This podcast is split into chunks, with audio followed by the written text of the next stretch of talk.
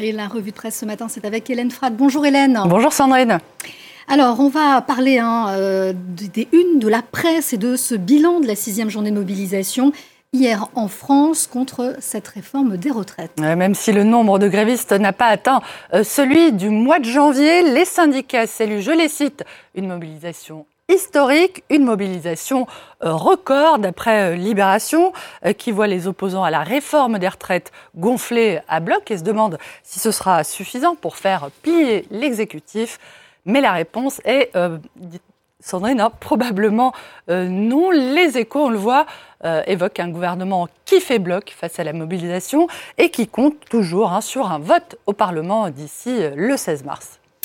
Et vu des États-Unis, Hélène, le Washington Post lui présente les revendications de ces manifestants comme difficiles à appréhender pour les étrangers. le journal observe que euh, les observateurs étrangers sont généralement peu enclins à éprouver de la sympathie pour ces travailleurs français, avec leurs 35, 35 heures de travail hebdomadaire, leur généreuse pause déjeuner, leurs semaines, leurs vacances, leurs 5 semaines de vacances annuelles, je vais y arriver, euh, et leur droit à la déconnexion. Une perception que contestent toutefois les manifestants, qui soutiennent, eux, que leur mouvement n'est pas enraciné dans la paraissent, comme le dit euh, le ministre de l'Intérieur, Gérald Darmanin, mais dans le fait qu'ils travaillent dur, trop dur euh, en réalité. C'est un discours qui est d'ailleurs validé par les chiffres de l'OCDE, hein, qui montraient en 2019 que les Français étaient plus productifs que leurs homologues allemands, euh, à peine moins hein, que les Américains.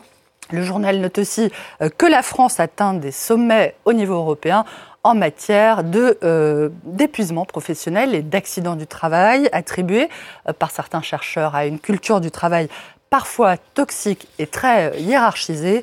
Et si tout cela était précisément une question de culture, d'identité, c'est l'analyse du New York Times qui voit l'opposition à la réforme des retraites comme liée au sens profond de ce qui définit la France en tant que nation.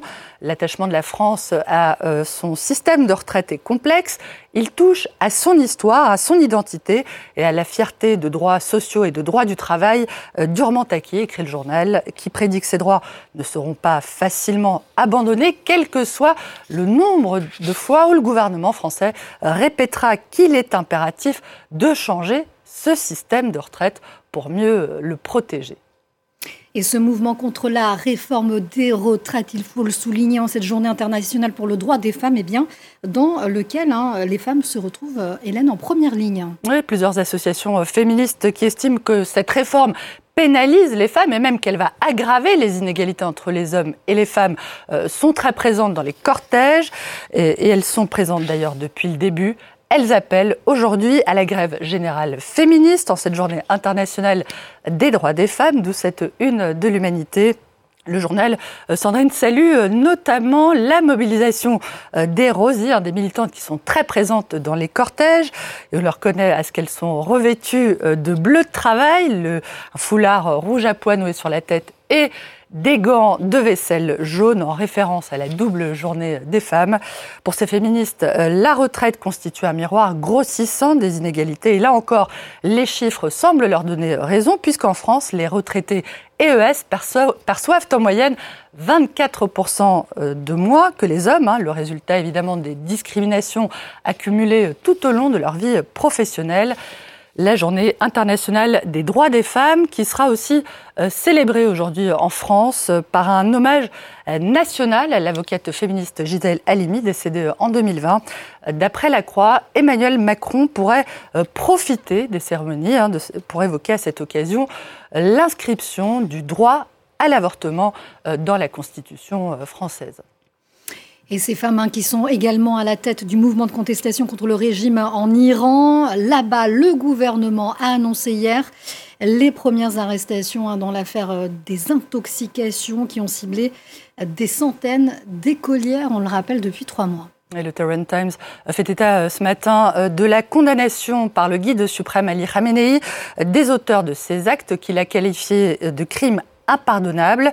Le journal officiel ne précise pas le nombre de personnes qui ont été arrêtées, mais il affirme que trois d'entre elles, je cite, avaient des antécédents d'actes répréhensibles, y compris de participation aux troubles qui ont touché plusieurs villes iraniennes à la mi-septembre. Trois personnes dont les liens avec des médias étrangers auraient été confirmés, je cite toujours. Le journal iranien, vous le voyez, célèbre à sa façon cette journée internationale des droits des femmes, dont il se demande d'ailleurs hein, si elle n'est pas plutôt la journée de la crise des femmes, avec des analyses sur le paradoxe du féminisme ou encore sur la façon dont le capitalisme libéral aurait contribué à l'effondrement de l'institution familiale. Et pendant que le régime discourt sur la nature du féminisme, hein, les euh, Iraniens, eux, continuent euh, de manifester pour exiger la vérité au sujet de ces empoisonnements. Le site indépendant Iran Wire rapporte que certains protestataires pensent que ces actes pourraient être une tentative pour obliger les écoles de filles à fermer ou encore des représailles contre les étudiants engagés dans les manifestations antigouvernementales. Depuis euh, la mort de Marsa Amini, on le sait, euh, des milliers d'Iraniens ont été euh, arrêtés, certains condamnés à mort, des centaines de manifestants et de manifestantes ont été blessés.